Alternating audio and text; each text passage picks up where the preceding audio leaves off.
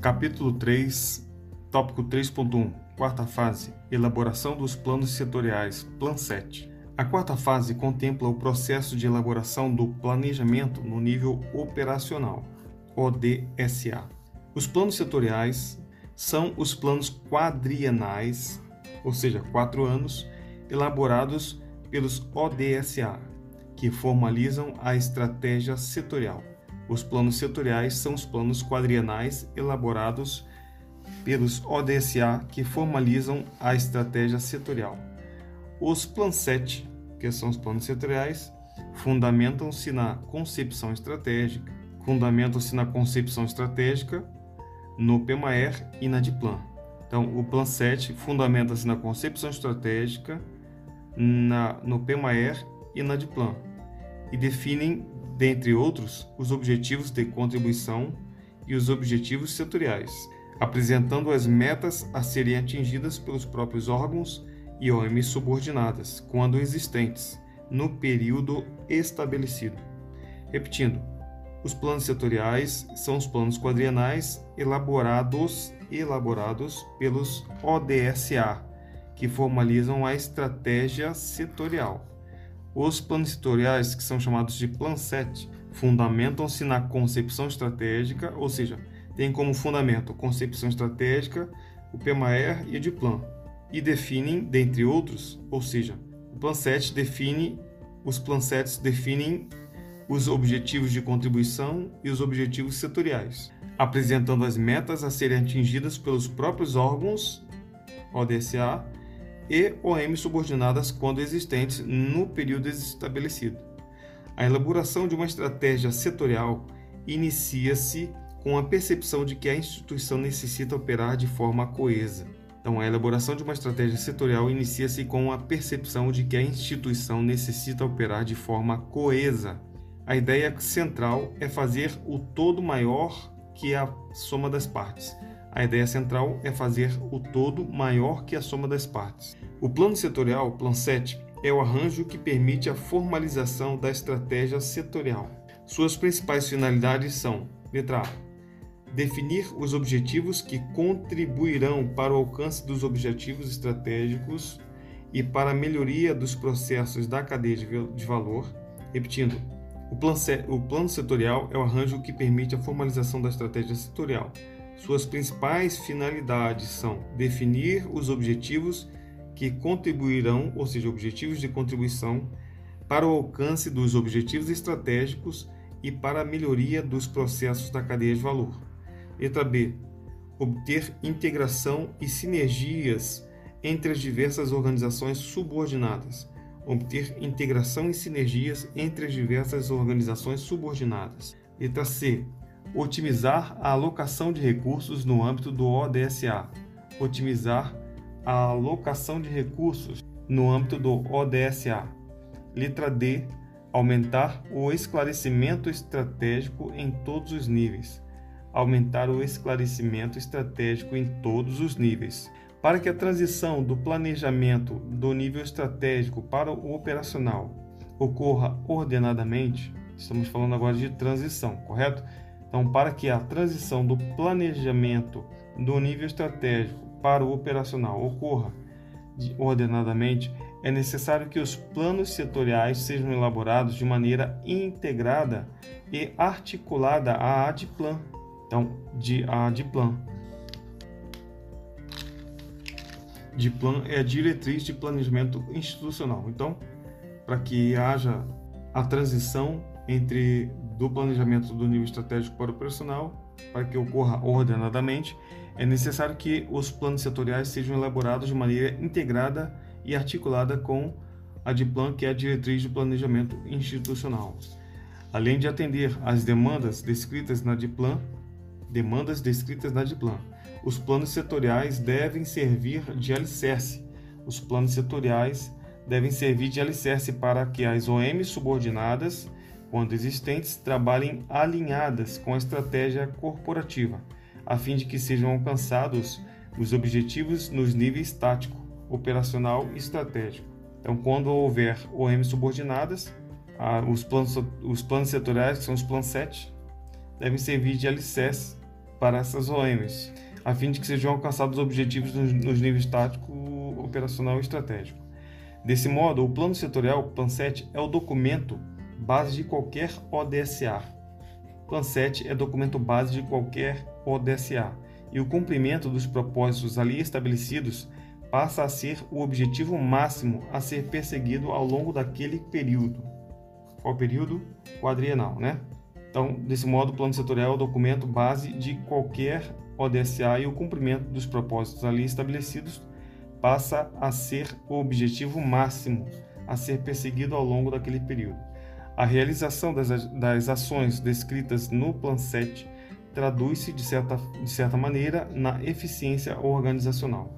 As ações descritas no Plan 7 traduz-se, de certa maneira, na eficiência organizacional.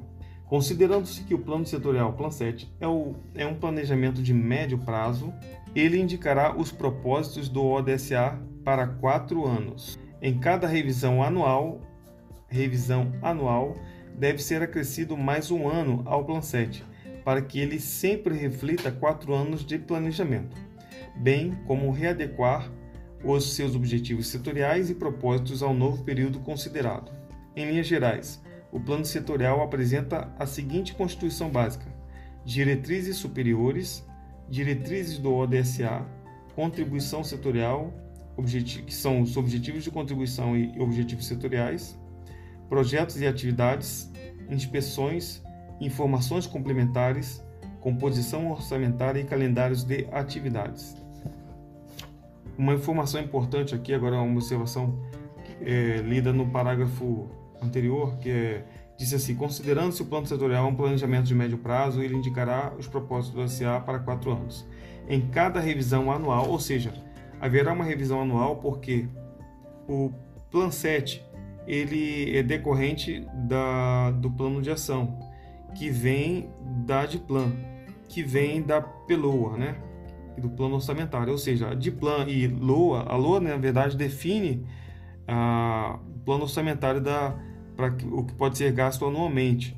Esse, esse o PELOA é que vai é, proporcionar a criação da DIPLAN.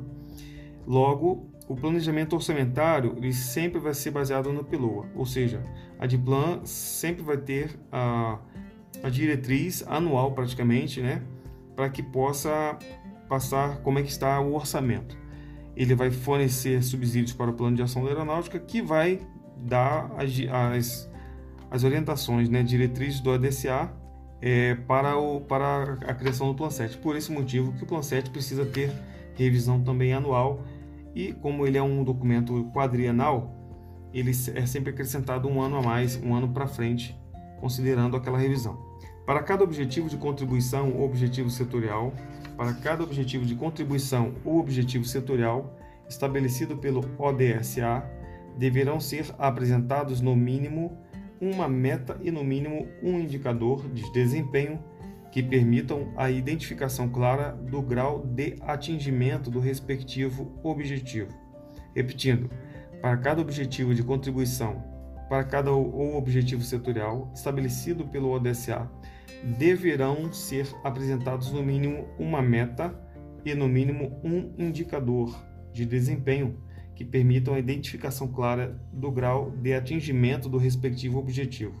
Para a finalização do Plan 7, para a finalização do 7, é necessária a informação sobre a distribuição dos recursos orçamentários. É necessária a informação sobre a distribuição dos recursos orçamentários para o primeiro ano de vigência do plano.